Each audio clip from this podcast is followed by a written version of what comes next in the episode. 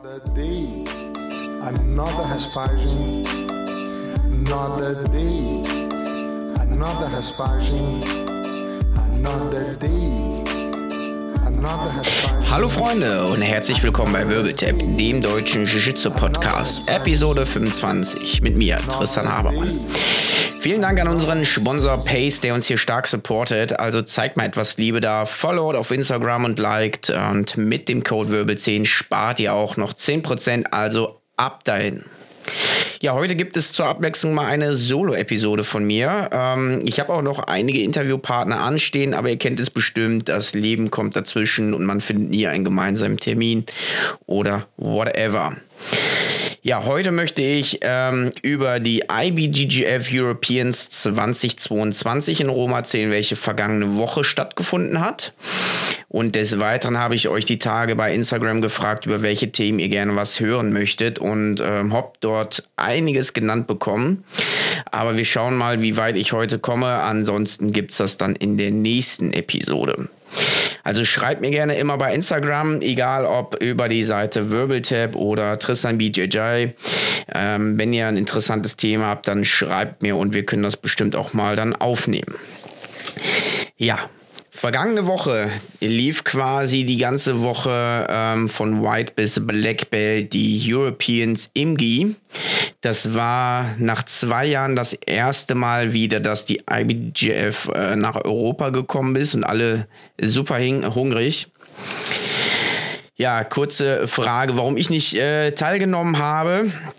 Das ist sehr berechtigt. Ich hätte auch sehr gerne teilgenommen, doch äh, Corona und äh, insbesondere ist Italien immer noch ein Hochrisikogebiet und mit Flug am Flughafen, vielen Menschen Kontakt während der Reise am Flughafen, im Hotel, in der Sporthalle. Ähm, wollte ich mal das mir und meiner Familie nicht äh, zumuten, weil äh, ja meine Eltern und die Schwiegereltern sind auch schon ein bisschen älter und ähm, ja Deswegen leider nicht teilgenommen. Ich möchte jetzt auch gar nicht so viel über die ABGF Europeans komplett so erzählen, wer in welcher Gewichtsklasse bei den Black Belts gewonnen hat. Das könnt ihr alles nachvollziehen. Ich möchte das mal aus einer fast rein deutschen Sicht ähm, mir anschauen. Denn ähm, die Black Belt Finals von den Adults, die waren bis auf wenige Ausnahmen relativ ereignislos. Ähm, weil niemand will einen Fehler machen, wartet viel ab, im letzten Moment dann zu sweepen und dann einen Advantage mitzunehmen oder wie auch immer. Gab natürlich auch richtige Barburners, wie zum Beispiel das Mittelgewichtsfinale von Tainen Dalpra und äh, Tommy Lengeker. Das hat extrem viel Spaß gemacht, aber ansonsten war das ja nicht so spannend. Ja, wir sind jetzt hier im Jahr 2022. Jiu-Jitsu ist ein bisschen mehr im Mainstream angekommen, bedeutet auch, äh, jetzt nach äh, vielen Jahren gibt es die ersten Black Belts aus Deutschland, die auch aktiv bei den Adults ähm, competen. Und äh, ansonsten haben wir ja auch viele Masters. Und ähm, da möchte ich zum Beispiel den Frank Burschinski aus Berlin von der IMERC und Hilti BJJ hervortun, denn der hat den ersten Platz gemacht. Herzlichen Glückwunsch. Master 6 Black Medium Heavy hat er da alle weggerotzt und den ersten Platz gemacht. Hammerleistung. Äh, richtig, richtig stark.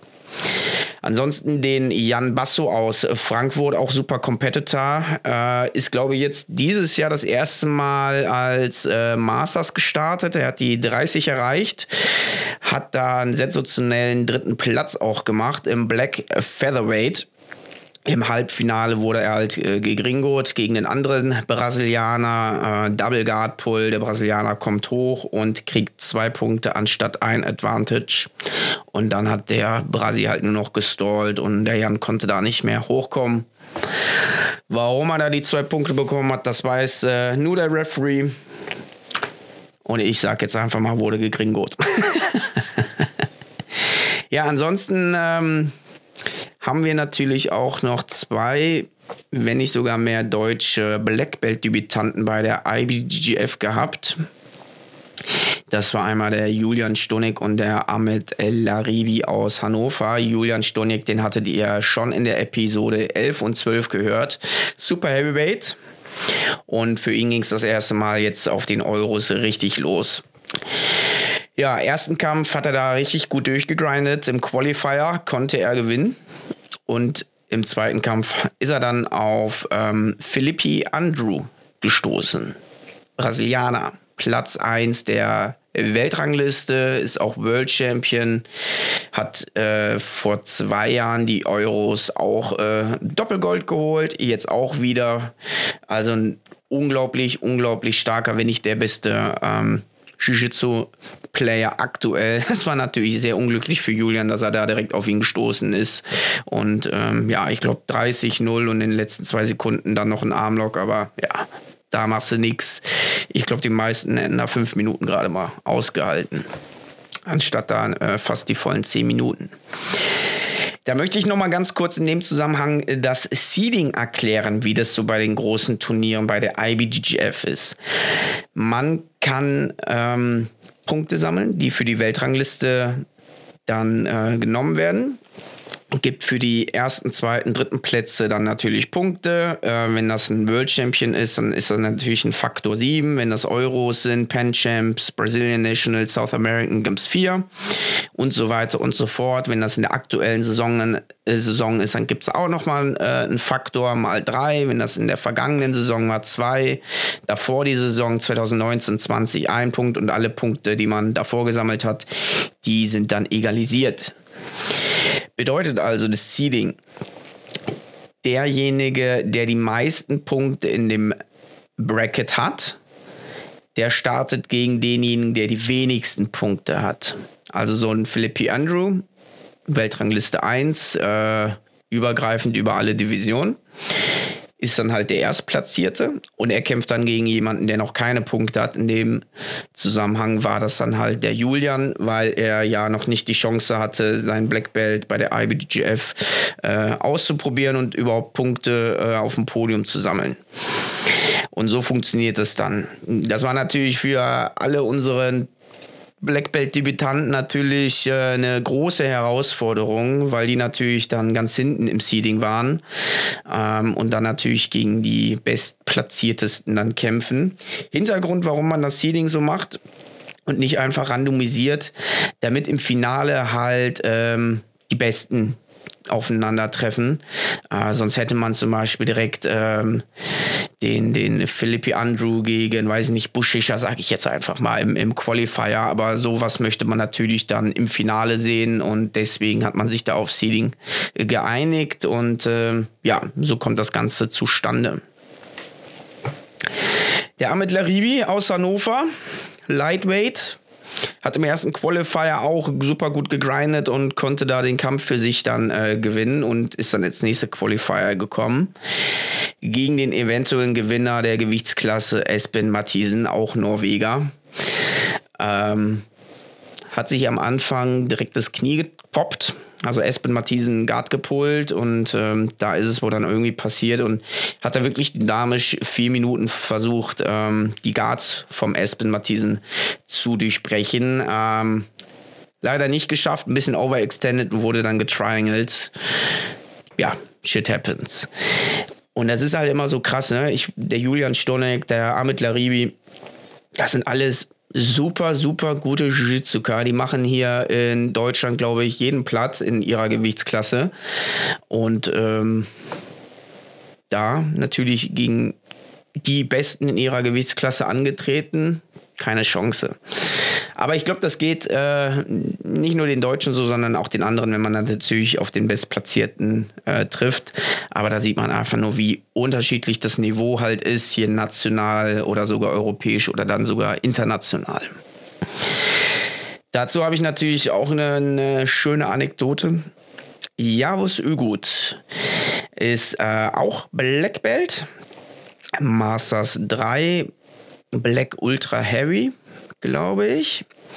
Und ähm, hat sich dann auch bei den Euros angemeldet. Ich gehe mal kurz auf sein Instagram-Profil und dann sieht man, was er alles in den Colored Belts, also von weiß bis braun gewonnen hat. Viermal World Champion, siebenmal europäischer Champion, dreimal IBGF Masters Champion, dreimal Pan Ams Champion, zweimal Pan Pacific Champion, zehnmal Naga Champion. Also der Typ hat was drauf. Ja, unbestritten. Und menschlich auch super cool. Ich äh, habe ihn früher sehr oft auf Turnieren getroffen und da hat er halt alle zerstört. Auch äh, wenn er auf der Naga kämpft, teilweise Adult. Und äh, da macht er die Jungspunde echt nass. Das ist schon immer wieder schön anzusehen. Ja, Masters 3 bedeutet, er ist äh, Ü40. Da er Black Belt ist, oder frischer Black Belt, hat er natürlich auch noch nicht die Chance gehabt, Punkte zu sammeln und ist dann auf einen Brasilianer getroffen im, im Qualifier. Dazu Masters äh, Division, da sind die Kampfzeiten immer sechs Minuten. Ja, der Javus geht dahin und nach drei Minuten war das Ganze dann vorbei. Also ja, ist, ist er jetzt schlecht oder so? Nee, die anderen sind halt echt viel, viel besser. Ist dann auf einen Brasilianer getroffen. Ähm, der hat ihm dann mal gezeigt, was das äh, Weltniveau so ist. Unglaublich. Und äh, hat ihn dann da äh, besiegt. In der nächsten Runde ist dann sein Gegner, der dann weitergekommen ist, auch ausgeschieden, weil es einfach noch einen besseren gab. Und dann habe ich mir mal einen Spaß gemacht, ja, wer hat denn hier die Masters Division 3 im Black Belt, äh, was war es jetzt, Super Heavy gewonnen? Flavio Almeida. Ach, der Name kommt mir doch bekannt vor. Ja, ich gebe das mal bei Google ein. ja. Ah, Flavio Almeida. Seit 2000 ist er Black Belt hat äh, dreimal es geschafft, in der Black Belt Division Adult äh, aufs Podium zu kommen bei den World Championships. Hat 2007 bei der ADCC Silber geholt und ist dann 2022 bei Masters 3 und machte alle platt. Das ist schon, das ist schon krass. Das ist natürlich einerseits cool, dass man gegen so Leute antreten kann, aber äh, jemand, der quasi doppelt so lange sein Black Belt hat, wie man selber überhaupt Jiu-Jitsu trainiert, und derjenige dann auch noch höchst kompetitiv ist und auch das Wettkampfleben immer mitgemacht hat, von den farbigen Gürteln bis Black Belt. Also der Flavio Almeida hat auch äh, von weiß bis braun äh, jede World Championship gewonnen in seiner Gewichtsklasse. Wenn nicht sogar auch noch Open Class ja, gegen, gegen so jemanden darfst du dann antreten, wenn, wenn du es dann schaffst, so weit zu kommen oder direkt im Seed da, äh, im Qualifier auf ihn triffst. Ja, da bin ich auch sehr gespannt. Ähm, ich habe natürlich auch meine Masters-Division äh, verfolgt. Masters One, Light oder Middleweight, je nachdem, ob ich Bock habe zu cutten oder nicht. Und dann dachte ich mir so, hm, gar nicht so verkehrt, dass ich doch nicht da war. ich hätte da vielleicht gegen einen Nicht-Brasilianer gewonnen. Aber die Hälfte war dann auch Brasilianer und äh, die haben dann, äh, glaube ich, das Halbfinale unter sich dann ausgemacht. Ähm, weil das sind alles so in den Masters-Divisionen äh, Black Belts, die dann zu alt für Adult sind Klammer mal Rafael Lovato Jr. aus, der, äh, ich glaube, 37 ist und auch äh, Black Belt Adult gewonnen hat, aber der besteht ja nur aus Muskeln, wurde auch schon beim MMA das ein oder andere Mal überführt von Steroidmissbrauch. Nur so viel dazu. Aber ja, wenn man dann gegen so jemanden äh, trifft, der dann, äh, ja, sein Black Belt länger hat, als man überhaupt Jiu-Jitsu trainiert und auch äh, seit zehn Jahren Black Belt und vor allem Adult gekämpft hat, das ist nochmal was ganz anderes, als wenn man sich da äh, bei Lila Gut oder Braungut mit anderen Masters-Kollegen äh, misst. Das ist ein ganz anderes Niveau. Ähm, Genau. Noch kurz zum Javas Ügut, Episode 25 beim Green Grappler Podcast. Äh, Hört mal unbedingt rein, ist echt eine coole Sache. Äh, erzählt da auch viel von seinem, von seinem Leben und ähm, Jiu-Jitsu und äh, ist echt eine super Folge. Also hört da gerne mal rein. Ja, ansonsten ist noch mein Sponsorfreund, der Alexander Sack. Masters 1 Black Ultra Heavy hat da äh, sensationell nach drei Kämpfen den ersten Platz gemacht. Ist jetzt auch gerade 30 geworden und ähm, hat dann bei Masters 1 angetreten und hat da auch keine zweite Meinung aufkommen lassen, wer denn hier der verdiente Sieger ist. Ich glaube, hat da äh, ohne Punkte abzugeben den ersten Platz gemacht. Auch gegen den Brasilianer dann am Ende gewonnen. Ja, ansonsten haben wir die Caroline Prill aus Köln, die hat den ersten Platz gemacht bei den Brown Belt Adult Damen. Auch herzlichen Glückwunsch nach äh, Köln. Grandiose Leistung, insbesondere bei den Adult Damen. Ähm, Freue ich mich auch richtig, wenn sie dann mal schwarzgut ist, um zu gucken, wie dann äh, sie da so abschneidet. Ja, dazu ganz kurz. Ich habe bestimmt ganz viele andere Deutsche vergessen, aber ich kenne leider auch nicht jeden Einzelnen. Wäre klasse, wenn ihr mir da nochmal schreiben könntet, ey, du hast den vergessen und den vergessen. Ähm, da fällt mir jetzt gerade ein, der Ferdinand Heider aus München. Äh, Braungurt Master 1 hatte auch nach vier oder fünf Kämpfen den ersten Platz gemacht. Äh, mit ihm auch äh, gemeinsam äh, als Lila Gurt gekämpft, als Braungurt gekämpft und ähm, ja, hat sich da ein bisschen länger Zeit gelassen auf dem Braungurt, um, glaube ich, bei den Euros nochmal durchzustarten und den ersten Platz zu machen. Genial. Ich glaube, jetzt muss der Schwarzgurt kommen. Ähm, grandiose Leistung. Ich weiß, äh, wie gut er ist und absolut verdient, wie er da auch sehr, sehr viel trainiert. Ich glaube, er trainiert fast jeden Tag morgens um 5 Uhr oder 6 Uhr morgens, um da die Repetitions reinzubekommen neben seinem Fullzeit-Job. Und ähm, ja, hat übrigens auch einen Podcast, Munich MMA. Hört da auch gerne mal rein. Sehr interessante Sachen. Erzählt er auch, wie er da äh, besser wird und ähm, wie man sein Jiu-Jitsu aufs nächste Level heben kann. Ja, ansonsten, was ist der Takeaway? Ähm, ich münze das mal so ein bisschen um. Ähm, die Medaillen in Masters bei den Farbgürteln, die sind halt null aussagekräftig, wie gut man am Ende dann bei Black Belt Masters oder Adult, wie auch immer, abschneidet. Das ist nochmal eine ganz andere Sache. Da triffst du dann echt auf die Leute, auf die äh, Brasilianer, die das Feld echt schon super lange machen und ähm, ja da trennt sich dann die Spur vom Weizen, wie man ja so schön sagt. Ich bin da auch höchst motiviert, aber auch höchst demotiviert, weil ich mir denke, so, ja, okay, fährst du dahin nach Rom und äh, pipapo, 500 Euro, 600 Euro, triffst dann auf einen Brasilianer, der den Sport quasi äh, sein ganzes Leben macht. Du hast ja erst mit Mitte 20, Anfang 20 begonnen und kämpfst dann gegen den. Ähm, ja, da weiß ich gar nicht, was ich davon halten soll, meine Freunde. So, boah. Natürlich viele Erfolge als äh, farbiger Gürtel gefeiert. Äh, Blau, lila, braun, auch bei der IBGF Masters. Aber Black Belt, das ist nochmal ganz anderes. Ähm, ja, genießt die Zeit als Farbgürtel. Die Sache ist ja auch bei den Masters, das sind ja auch alles dann Leute, die zeitgleich mit dir gestartet haben.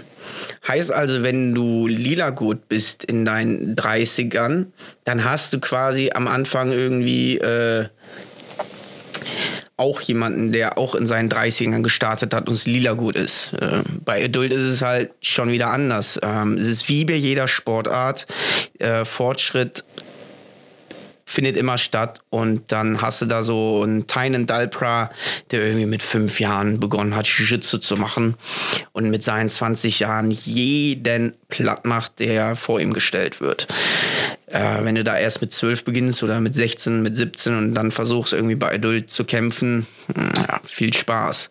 Da hast du es dann ein bisschen einfacher wenn du dann äh, bei Masters bist, weil da die, die Grundvoraussetzungen eher gleich sind. Man hast ja auch jemanden, der in deinem Alter quasi gestartet ist ähm, und dann so mitgehst. Das war immer schön äh, als, als äh, Lila-Gurt, dann hatte ich da den Ferdi, äh, dann ist er mit mir Braungurt geworden, hat er sich dann noch ein bisschen Zeit gelassen ähm, als Braungurt und kommt jetzt auch bald wieder äh, in Black Belt in meine Gewichtsklasse. Ähm, wobei er ist ja Lightweight, ich bin ja eigentlich Mittelgewicht. Und ähm, da habe ich immer viele, auch andere Brasilianer, äh, den David Fadal Neto gesehen, der da mit mir äh, lila und braun gekämpft hat. Dann ist er schwarzgut geworden. Ich habe ihn mir auch mal angeguckt. Der hat ja auch kein, keine Sonne gesehen. Der wurde da auch schnell verpackt. Ist halt auch, ähm, ich glaube, seit einem halben oder seit einem Jahr Braungurt und trifft dann gegen andere, die da das wesentlich schon länger machen. Ja.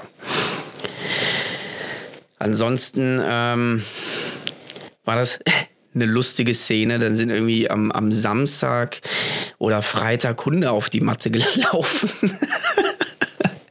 war da so äh, ein großer deutscher Schäferhund oder so, ein Wuscheliger und so ein Labrador oder goldener Retriever.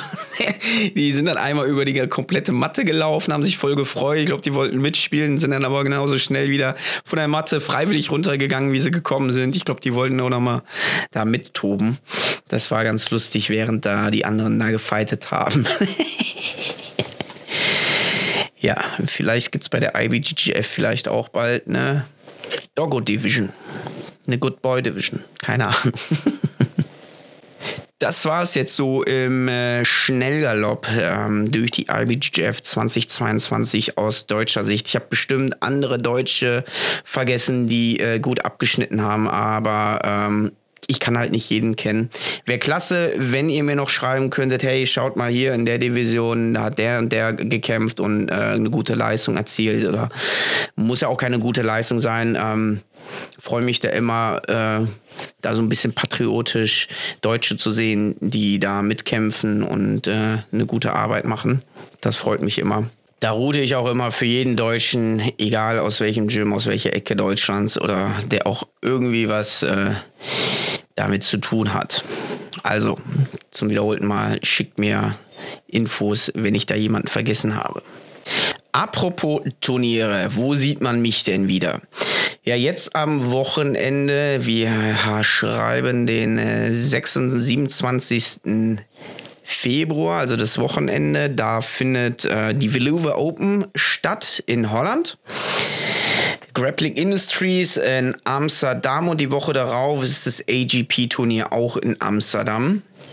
Und ähm, bei Veluwe gab es da leider keinen in meiner äh, Gewichtsklasse bei den Black Belts. Ähm, das war ein bisschen schade. Dann dachte ich, okay, melde sich halt bei den Grappling Industries an. Äh, Black Belt gab es da, glaube ich, auch keinen, aber hätte ich ein paar Nogi-Kämpfe gehabt, weil die legen da äh, nicht die Gürtel zusammen, sondern ich sag, die machen dann irgendwie Advanced. Alle, die über sechs Jahre Erfahrung haben, äh, kämpfen dann gegeneinander, egal welchen Gürtel die haben, die machen das dann nach Jahren. Ja gut, habe ich dann gesehen, okay, der äh, 20. oder was auch immer ist äh, der Stichtag, wo man sich dann äh, anmelden kann. Danach geht es halt nicht mehr, alles klar. War mit der Family unterwegs, äh, Kind und Frau und ähm, habe mich dann irgendwann um 21, 20 Uhr hingesetzt und wollte mich dann da anmelden. Gehe auch soweit alles durch und so, Error, Error. Ich so, ist doch, ist doch alles richtig. Was ist denn jetzt der Fehler? Ja, geguckt, 20. Das ist auch der Stichtag, wo man sich anmelden kann, aber dann stand da halt 5 p.m. Hm, 17 Uhr. Ja, herzlichen Glückwunsch. Also hatten die die Deadline zur Anmeldung am 20. bis um 17 Uhr. Und ähm, ich um 20 Uhr war da halt leider zu spät. So dachte ich mir so, what the fuck, wer macht das denn? Ich habe das noch nie gesehen, dass irgendwie mitten am Tag die Deadline ausläuft, weil sonst immer um 0 Uhr an dem Tag, also äh, Mitternacht, ähm, ja, machst du nichts. Boah, da habe ich mich so geärgert. Ne? Boah, wollte ich da kämpfen und ging nicht. Und dann war ich schon wieder so, ah, ich will jetzt aber kämpfen. Ich habe richtig Bock, die Euros gesehen und ähm, einfach mal ein bisschen Competition machen. Und da habe ich äh, dann gesehen, der Lukas Zilonka in Klomburg, der macht da die, den Armbar Cup. Habe ich angeschrieben, hey, ist da noch bis 80 Kilogramm äh, was frei und äh, passt das noch? Und er so, jo, passt alles. Und das ist jetzt irgendwie am 13.03. Submission Only, Overtime mit EBI. Und da bin ich ganz gespannt, ähm, wer da so hinkommt. Weil Nogi trainiere ich gar nicht so viel und die ganze Lecklock-Meter, die, äh, ja, die habe ich leider noch nicht so drauf. Da muss ich mich auf jeden Fall nochmal einlesen, bevor ich da hingehe. Aber ja, auch äh, ein Kollege sagt, ja, ey, dann trittst du da gegen Blaugurte und lila Gurte an, da kannst du doch nur verlieren. Und äh, wenn du gewinnst, dann ja, der Schwarzgurt halt verlor, äh, gewonnen. Und wenn du verlierst, dann macht sich jeder über dich äh, lustig und sagt, ja, hier der Typ von Wirbeltap, den habe ich voll zerlegt. Ha, hier Instagram-Highlight, voll geheelhuckt. Äh, er hat da voll geschrien, ja, Wirbeltap wie sein, wie sein Podcast, hahaha. Ha, ha. Er sagt, ja, pff, lass die Leute doch reden. Und? Ich gehe ja dahin wegen, wegen mir, weil ich da Spaß dran habe. Und äh, ich fand das auch früher immer schön, als ich äh, gekämpft habe und noch kein Schwarzgurt war, dass ich gegen andere Schwarzgurte kämpfen musste äh, oder konnte halt.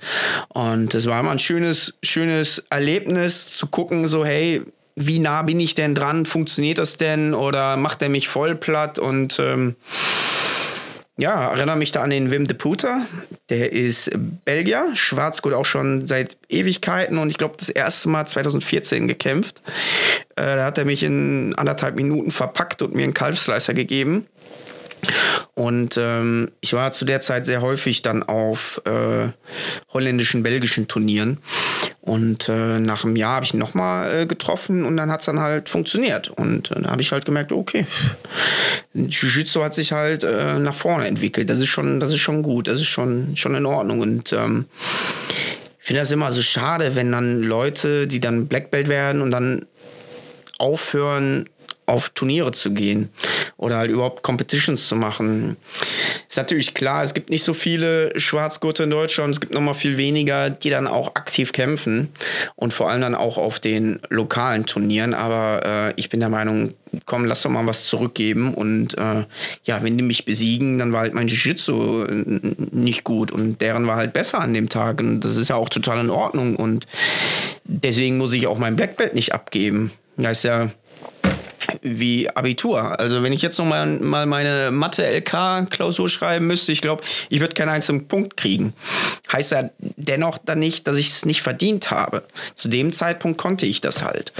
Und ähm, ja, ich finde es so schade, viele, viele gute Leute, äh, die alles so in den Farbgurten abgerissen haben und dann Schwarzgurt sind, die gehen dann halt nicht mehr auf Competitions, weil ähm, ja, ich kann jetzt nur mutmaßen, weil sie wirklich in diesen Gedanken gefangen sind, so wie ich, die, äh, wo ich mir die Euros jetzt angeguckt habe. Ich habe ja eh keine Chance, also warum sollte ich überhaupt da teilnehmen?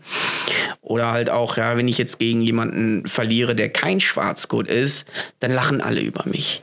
Aber ich denke so, boah, ja, und dann, dann lass doch die Leute reden, die reden doch so oder so. So, geh doch hin, wenn du Bock hast, aber wenn du sowieso dann ein negatives Mindsetting hast, ähm, was das angeht, dann, dann äh, ja tatsächlich, dann geh halt nicht hin. Also ich habe immer Spaß an, an Competitions, vor allem auch in der lokalen Szene, ähm, die Leute da kennenzulernen oder wiederzutreffen, ein bisschen quatschen und äh, da können sich dann auch schon äh, Freundschaften äh, entstehen da und das ist schon echt, echt cool. Ähm, das möchte ich auch gar nicht missen und natürlich halt äh, dieser Zweikampf, den man da hat, um zu gucken, okay, ähm, bin ich jetzt hier mit meinen 34 äh, Jahren überhaupt noch in der Lage, da mit den Jungspunden, insbesondere im No-Gi, da geht ja ein bisschen schneller überhaupt mitzuhalten. Und ähm, lasse mir da gerne meine Lücken aufzeigen, um da halt drin besser zu werden. Und nicht halt ähm, diesen negativen Stereotyp zu entsprechen. Ich bin jetzt Schwarzgurt, ich weiß alles, entwickle mich nicht mehr weiter und mache die Sachen, die ich vor zehn Jahren schon gemacht habe und äh, entwickle mich nicht weiter. Das ist, das ist der Tod vom Jiu-Jitsu. Das ist der Tod äh, des deutschen Jiu-Jitsus und das ist auch der Tod ähm, für, die, für die gesamte Art, weil es dann in Richtung Judo geht, Karate oder Taekwondo. Ähm, ja, deswegen geht ruhig hin, lasst euch verpacken. Am nächsten Tag interessiert es eh keinen, außer euch selber vielleicht. Ja, anderes Thema. Ähm, ich habe auch bei den Euros die Margot Ciccarelli gesehen. Die ist äh, eine Britin aus London und ähm, ah, so ein bisschen, sagt sie selber, so nomadisch unterwegs. Heißt auch irgendwie Nomadic BJJ ähm, bei Instagram und hat eine Zeit lang dann bei Unity Jiu-Jitsu trainiert, wo da Morello Santana, äh, früher die Miau-Brüder, ähm, der Xanagu-Gott, äh, jetzt fällt mir der Name nicht ein, das Ausnahmetalent äh, im Lightweight, der Australier. Levy Jones, glaube ich, äh, Levy Jones Jr., äh, richtig, richtig gut und äh, viele, viele andere. Und da hat sie halt auch äh, von Lila an trainiert und ihren Schwarzgurt bekommen, ist auch Dritte bei den Black Belts Damen geworden im Adult. Und äh, kurzfristig wurde, habe ich dann äh, gesehen, dass da ein Seminar im Helios Project in Köln veranstaltet wurde. Und äh, ich mag ihr Jiu-Jitsu sehr gerne.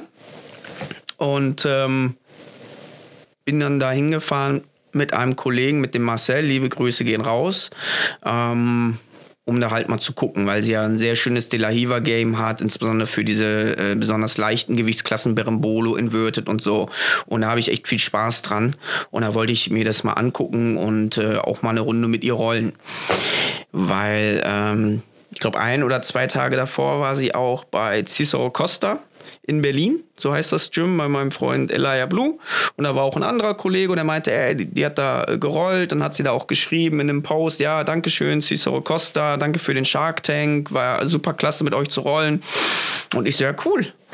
Dann, dann äh, bezahle ich halt die 40 Euro für die zwei Stunden Seminar ähm, und kann dann noch ein bisschen mit ihr rollen. Cooles Ding ja, hatte sie dann auch angeschrieben bei Instagram, die hat auch sofort zurückgeantwortet. Da habe ich gefragt, hey, was unterrichtest du denn? Die so, ja, wünsch dir was. Ich so, ja, gerne halt ähm, den Berembolo. Und äh, ja, ich also voller Vorfreude hingefahren und meine Termine alle so gelegt. Das ist immer so ein bisschen stressig, ne? Kennt ihr ja selber. Mit Frau und Kind und Arbeit und äh, Pipapo und äh, habe mir dann den Zeitslot da äh, rausgesucht. Ging dann von 19 bis 21 Uhr am Mittwoch. Und äh, ja, extra früh hingefahren, äh, weil ich auch nicht wusste, wo das ist und Parkplatz suche und war dann halt gut 20 Minuten vorher da. Und äh, ich so, puh, wo ist sie denn? ist nicht da. Naja, Vielen Dank an äh, Carsten Strausbeck, der das auch ähm, super organisiert hat.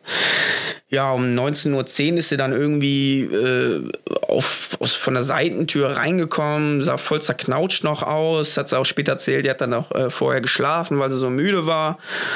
Und ja, dann, ähm, ja, Seminar war eher so lackluster, sagt man ja, also total langweilig, hat da auch sehr demotivierend gewirkt und sehr, ja, als ob sie da keinen Bock drauf hatte. Und ähm, ja, setzt euch mal alle in den Kreis und stellt euch mal ganz kurz vor. Und dann denke ich mir so, okay, ja, wie lange macht ihr Jiu-Jitsu? Und ähm, manche konnten halt nicht so gut Englisch und ähm, dann sollte sich jeder was wünschen. Und äh, drei Leute hatten sich dann so Geet-Jokes gewünscht und drei Leute Bolo und sie, ja, okay, dann zeige ich euch mal ein paar Geet-Jokes. Und äh, hat sie also voll basic äh, Baseball-Joke von äh, mehr oder weniger Side-Control gezeigt. Und ähm, ja, später noch so äh, zwei, drei Variationen, wie man die De La Hiva passt. Das fand ich ganz interessant. Da habe ich ein, zwei Sachen mitgenommen. Man muss dazu auch sagen, ich war äh, da der höchstgraduierteste mit Black Belt, natürlich neben ihr. Ansonsten waren halt nur Weiß- und Blaugurte. Ähm, vielleicht deswegen die Techniken so ein bisschen dumped down und nicht irgendwie die, die heiße Competition-Scheiße. Ähm, ja, hat sie auch sehr pünktlich dann äh, Feierabend gemacht und äh, habe sie dann noch gefragt, ja, wo rollst du später? Nee, wäre wär so viel zu tun, äh, wäre so müde und äh, bla bla bla. Und dann denke ich mir so, ja, das ist doch echt nicht äh, cool. So, du, du, fährst dahin, zahlst 40 Euro für zwei Stunden und dann rollt sie noch nicht mal mit dir. Aber einen Tag davor und sogar äh, am Tag selber hat sie selber noch gerollt. Das hatte sie auch bei Instagram gepostet und ja, gut, dann kann ich mir das in der Zukunft auch sparen, da auf ein Seminar mit ihr hinzugehen. Das war alles eher so semi-cool. Aber ja, machst du nix. Ja, das war so die Erfahrung, Seminar mit der Margot Ciccarelli. Dazu muss ich aber auch klar sagen, nur dass ich, weil ich jetzt 40 Euro bezahlt habe, heißt das ja noch lange nicht, dass mir das irgendwie zusteht oder so. Und ähm, erstens kannst du niemanden zum, zum Rollen zwingen und das äh, kann ja jeder für sich selber entscheiden. Aber ich hatte halt eine Erwartungshaltung, äh, die halt nicht erfüllt wurde und dementsprechend ähm, fand ich das sehr unglücklich. Aber ja, it is wie it is. Ist kein Beinbruch, aber gut. Äh, ich gehe auch mittlerweile auf Seminare auch nur, wenn ich die Person cool finde oder ich weiß, okay, die zeigt jetzt wirklich äh, etwas, was für mein Game passt, um da zu lernen. Ansonsten, ähm, ja äh, gerne Fotos und um halt da äh, mitzumachen. Wenn so ein Chris Howard hat zum Beispiel äh, ein Seminar macht, dann würde ich nicht von einem Ü60-Jährigen erwarten, dass er mit mir rollt oder so. Aber äh, jemand, der halt äh, Black Belt Adult Competitor ist, vor allem auch noch so jemand Gutes, ähm, der hätte es mich schon sehr, sehr gefreut und äh, auch schon ein Stück weit erwartet, dass man wenigstens ein bisschen rollt. Man kann ja immer sagen, hey, ähm, Intensität äh, bitte niedriger, einfach nur so ein bisschen, um zu fühlen, wo macht sie Druck, was für Techniken benutzt sie, was macht sie gegen mein, mein A-Game. Natürlich jetzt nicht hier Full Force, 100% Competition-Modus. Äh, ähm, macht den Sport jetzt seit über zehn Jahren. Ich glaube, ich kann das so ein bisschen dosieren, wie stark man da rangeht. Aber ja, dann zu sagen, nee, roll nicht und äh, ja, dann nach den Fotos direkt abzuhauen, das war ein bisschen uncool. Ja, aber um jetzt hier nicht äh, so negativ zu enden, nehme ich jetzt noch mal eine Frage auf, die von einem Zuhörer kam. Und zwar, der wollte mal hören, so Blumenkohlohren. Kannst du da ein bisschen was zu erzählen? Blumenkohlohren. Ja, wodurch entstehen sie? Hab's mal bei Google eingegeben, ersten Treffer, ich lese es mal vor. Ein Blumenkohlohr ist eine dauerhafte Veränderung der Ohrmuschel. Ursache hierfür ist ein unbehandelter Bluterguss, der durch einen kräftigen Schlag auf das Ohr entstehen kann. Verletztes Gewebe wuchert und bildet neuen Knorpel, welcher der Ohrmuschel ein blumenkohlartiges Aussehen verleiht. Also können wir uns so vorstellen, ich bin in der Triangle, ich will raus, ziehe meinen Kopf raus und dadurch biegt sich mein Ohr um und dadurch kriegt es einen Hämatom-Bluterguss. Es läuft ein bisschen Blut rein und da das Ohr ein schlecht durchblutetes Organ, wollte ich schon fast sagen, oder es ist ein Hörorgan, Sinnesorgan, keine Ahnung, äh, ein schlecht durchblutetes Körperteil ist, kann dieses angestaute Blut nicht abtransportiert werden. Nach zwei, drei, spätestens fünf Tagen, wenn man da keine Abhilfe schafft, verknorpelt sich das Ganze und wird super fest und hart. Und dadurch entsteht halt dieses blumenkohlartige Aussehen. Ja, wie kann man das verhindern? Ganz klar, Ohrenschutz. Sobald man merkt, das Ohr ist ein bisschen warm, heiß, druckempfindlich und rot, dann weiß man schon, da könnte was im Argen sein. Und wenn es dann voll mit Blut ähm, vollgelaufen ist, dann muss man da was gegen tun, wenn man kein Blumenkohlohr haben möchte. Im Englischen heißt das sogar auch Cauliflower Ear, also auch Blumenkohlohr. Ähm, nennt sich im Deutschen aber auch Boxerohr zum Beispiel. Kann dadurch äh, entstehen. Ja, wie wird man das Ganze los? Ähm, eine Möglichkeit ist, man nimmt eine Spritze und zieht dieses Blut raus, so gut es geht, und versucht es ein bisschen noch auszupressen, damit das äh, ganze Blut da rausgeht. Und ganz wichtig natürlich vorher desinfizieren, nachher desinfizieren. Man möchte keine Nekrose haben. Ähm, hab da später auch noch gleich eine Anekdote dazu. Wichtig dann, wenn das Blut dann ähm, abge gezogen wurde durch die Spritze, dann muss man das Ganze kompressieren. Am besten geht das natürlich, wenn man äh, einen Verband anlegt und äh, diesen Verband dann nochmal so äh, Wäscheklammer drauf macht. Das ist die kostengünstigste Variante. Oder man nimmt halt so, Earth Magnets, also wirklich starke Magneten. Ähm, die halt ähm, verhindern, dass da wieder Blut reinfließt. Weil wenn du nur das Blut rausziehst mit der Spritze, kommt da wieder Blut rein. Und dann hast du nicht viel gewonnen. Dann musst du es immer wieder machen, immer wieder machen, wieder machen. Und dann hast du trotzdem ein, ein hartes Ohr. Dann ist es vielleicht nicht ganz so dick und nicht ganz so hässlich. Ähm, aber du musst es dann halt täglich abziehen und ähm, kompressieren, damit du da kein so hässliches Ohr bekommst. Also ich finde es zum Beispiel tatsächlich hässlich, Deswegen habe ich auch einen Ohrenschutz, wenn meine Ohren äh, ein bisschen heiß werden. Und ähm, ja, die ganze Sache ist nämlich, wenn ich das einmal schon dieser Verhärtung drin habe, was nach fünf Tagen dann äh, kommt und nach einem Monat dann komplett ausgehärtet ist, hast du keine Chance mehr, es loszuwerden. Es sei denn, du lässt da ein äh, Chirurg dran, das ist ein kosmetischer Eingriff, der nicht bezahlt wird.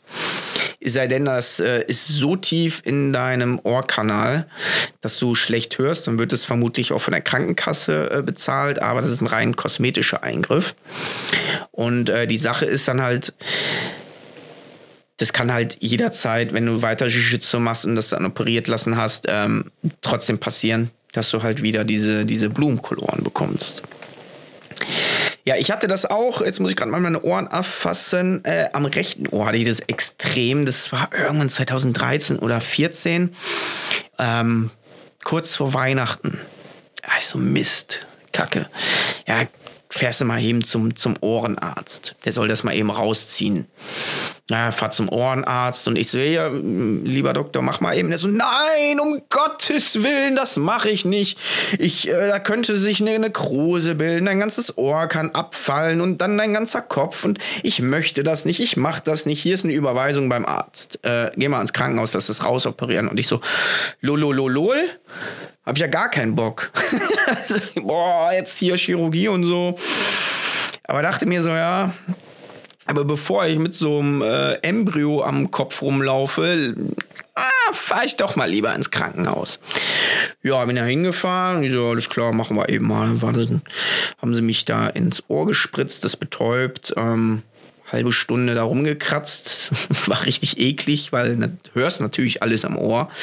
Und ähm, ja, die haben dann mehr oder weniger äh, ein Loch reingeschnitten in das Ohr, alles rausgekratzt, was da war, und dann eine Drainage gelegt. Ähm, und so Wattebäuschen, damit das Blut halt immer rausfließen kann. Ja, dann hatte ich erstmal eine Woche Krankenschein und am nächsten Tag weiter trainiert. ja, ja, Leute, ich bin so verrückt. soll man natürlich eigentlich nicht machen, aber ich habe dann äh, meinen Hartplastik-Ohrenschutz angezogen, äh, ist gut abgetaped und ähm, dass da gar nichts passiert. Und habe dann da weiter trainiert. Das war, äh, anstatt zu arbeiten, das war schon ganz nice, ne? ja, bitte nicht nachmachen. Bitte nicht nachmachen. Der bekannteste Cauliflower-Ear-Träger ist Randy Couture kennst du bestimmt aus der UFC. Schwergewichts- und Light Heavyweight Champion. Ähm, ist sogar Ü40 gewesen, als er die Titel gewonnen hat und ein äh, sehr, sehr guter Ringer. Und er hat am 16. September 2013 äh, bei der SPN dazu ein Interview gegeben. Und er sagt, er hasst seine Ohren. Muss jeden Tag die eincremen, weil die halt so hart sind. Er kann nicht mehr auf der rechten Seite schlafen, weil sein rechtes Ohr so äh, als als ein Stein schreibt er, als, als ob du auf einem Stein liegst und äh, das, das, der Stein drückt er halt die ganze Zeit auf den Kopf, also kann er nur noch links schlafen. Und ähm, weil das halt nicht mehr flexibel ist, dieses Ohr, das ist halt wie ein Stein, äh, ist es super anfällig halt für Verletzungen. Weil das Tolle ist ja an unseren Ohren, die sind biegbar. Und ähm, wenn dann mal sowas passiert, du willst aus der Triangle, dann klappt sich das Ohr um und alles cool. Aber wenn das dann so hart ist, keine Chance. Und dann kriegst du da auch Cuts und äh, Verletzungen. Und dann hast du da äh, die Gefahr, dass sich das infiziert. Und ich kann nur jedem empfehlen, lasst eure, eure Ohren behandeln, weil erstens sieht doof aus. Zweitens, was ist denn, wenn du als Blaugurt aufhörst und dann hast du so ein Cauliflower-Ear und dann sagst du, ja, wo hast du denn das? Ja, ich habe Jiu-Jitsu gemacht. Ach krass. Ja, aber ich habe als Blaugurt aufgehört. Ja, keine coole Story. keine coole Story. Ähm, aber das muss jeder für sich selbst wissen. Es gibt auch in äh, Ländern wie zum Beispiel Russland äh, extra auch kosmetische Eingriffe, um ein Blumenkohlohr zu forcieren. Dann wird es halt betäubt, dann wird dann Trauma ausgelöst, also bedeutet, äh, dass der Knorpel wird geschlagen, damit sich da ein Hämatom bildet. Äh, herzlichen Glückwunsch, fertig ist äh, das Blumenkohlohr. Andere stecken sich dann, dann äh, zwischen eine Tür oder schlagen damit Flaschen drauf. Auch schon ganz viele andere Videos dazu gesehen, wo die dann sich die Ohren draufklatschen, damit die so eine schöne, äh, äh, schönes Ohr bekommen, weil in manchen Regionen, Kulturen und Ländern ist es halt ein Zeichen der Ehre, so ein Badge of Honor, sagt man ja immer so schön. Mein iranischer Ringertrainer, der ringt jetzt seit 40 Jahren stimmt. Und er hat nie ein Ringerohr. Und er hat immer so, oh Tristan, ich hätte auch gerne so eins. Und aber meine Ohren sind so äh, dehnbar und äh, ich krieg einfach keins. Und dann hat er irgendwie nach 39 Jahren ein Ringerohr bekommen. Boah, der war so, so, hat sich voll gefreut und ähm, hat er auch erzählt, so, er war jetzt in, im Iran zu Besuch und hat da seine Familie und Freunde besucht und dann war er da im Restaurant und dann, ah, cool, du hast so ein Ringerohr hier, türkischer Tee umsonst und ein bisschen Baklava und äh, die finden das halt voll geil, weil die dann sehen, das ist jemand, der halt ringt. Ähm, ja, ähnlich so in anderen sehr ringerlastigen Kulturen, wie zum Beispiel in Tschetschenien, Russland, ähm, Türkei, dann ist es halt wirklich so ein Zeichen, äh, was einen Mann ausmacht. Aber ja, Bullshit. Ich habe noch keinen gesehen, ähm, dessen Blumenkohl aus seinen Jiu-Jitsu besser macht. Im Gegenteil. Ähm, wenn ich zum Beispiel äh, mein, mein Ohr wieder ein bisschen anfälliger wird, und ich das merke, dann wird mein Jiu-Jitsu schlechter, weil jeder Druck darauf wehtut. Äh, ich kann schlecht schlafen, ähm, kann dann dementsprechend auch schlecht performen. Ähm, von daher kann ich da jedem nur raten, ähm, lass das behandeln. Aber das muss jeder selber für sich wissen. Ja, früher habe ich auch gedacht, so als Weiß- oder Blaugurt oder, boah, der, der hat eine mega krasse Ohren, da habe ich doch gar keine Chance jetzt gleich im Wettkampf. Und boah, ja, klar hatte ich eine Chance. Er hat nur ein hässliches Ohr oder zwei. Warum sollte ich denn keine Chance haben? Ähm, ja, von daher ist ja nur das Aussehen oder halt Leute, die richtig gemein aussehen, müssen nicht äh, ein gutes Jiu-Jitsu haben. Manchmal sind es halt wirklich so die Nerds mit großer Brille äh, und, und äh, weiß ich nicht, Halbglatze, so wie ich. Total schlaksig, die einen total überraschen. Und der große Muskelprotz mit den dicken Ringerohren und blauen Auge, der kann gar nichts. Ähm, ja, kann vielleicht hart trainieren, aber hat er keine Technik. Ja, meine Freunde, das war's erstmal. Ich habe jetzt schon wieder eine Dreiviertelstunde alleine geredet. Jetzt äh, ist mein Hals auch ganz trocken. Ähm, vielleicht mache ich noch mal eine Episode. Ich habe noch hier so ein paar andere Themen aufgeschrieben, die sich ein paar Leute gewünscht haben. Aber äh, ja, eingangs gesagt, schreibt mir gerne, was ihr gerne hören möchtet. Und äh, dann können wir das bestimmt irgendwie einbinden. In dem Sinne, meine Freunde, viel Spaß noch beim Training, beim Rollen und äh, wir sehen uns. Bis denn. Ciao, ciao. Another day, another Hespagem, another day, another Hespagem, another day, another Hespagem.